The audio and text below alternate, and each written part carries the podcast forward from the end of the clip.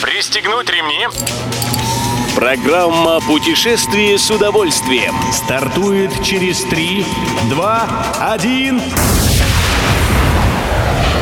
Приветствуем всех любителей путешествий. С вами Тимофей Гордеев. Сегодня в программе вы узнаете, как обозначены работающие зимой пляжи в Сочи, как правильная подготовка к отдыху помогает обойти мошеннические уловки и какому сроку бывшая дача Брежнева превратится в новый туркомплекс.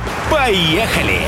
Сочинские пляжи по традиции ближе к концу осени меняют формат работы. С 1 ноября они стали зимними. По сообщению Департамента курортов, туризма и потребительской сферы местной администрации, на таких пляжах расставили скамейки и беседки, обустроили локации для занятий спортом и фотозоны. Каждая из таких благоустроенных прибрежных зон обозначена золотистым флагом «Зимний пляж». Как пишет российская газета, в Адлерском районе работают 11 таких пляжей, в Лазаревском — 10, в Хостинском районе 8 и в Центральном районе Сочи еще 7 пляжей.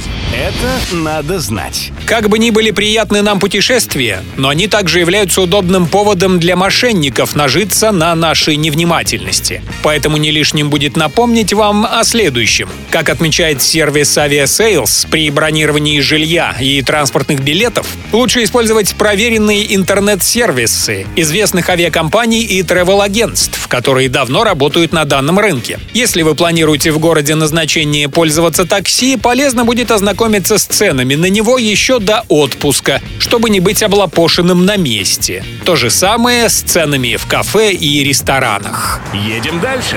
Вероятно, новость о появлении в Ставропольском крае в недалеком будущем нового туристического комплекса прошла бы незамеченной, кабы не одна деталь.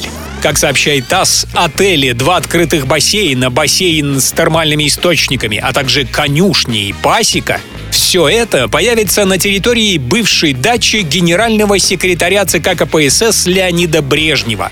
Дача функционировала в 1970-е годы, но затем оказалась заброшена. В 90-х годах была попытка превратить ее в санаторий, но не вышло. И вот теперь появился частный инвестор, готовый вложиться в новый проект, который планируется реализовать к 26 году. Любой из выпусков «Путешествия с удовольствием» можно послушать, подписавшись на официальный подкаст программ Дорожного радио. Подробности на сайте дорожное.ру. Дорожное радио вместе в пути. Программа «Путешествие с удовольствием». По будням в 14.30. Только на Дорожном радио.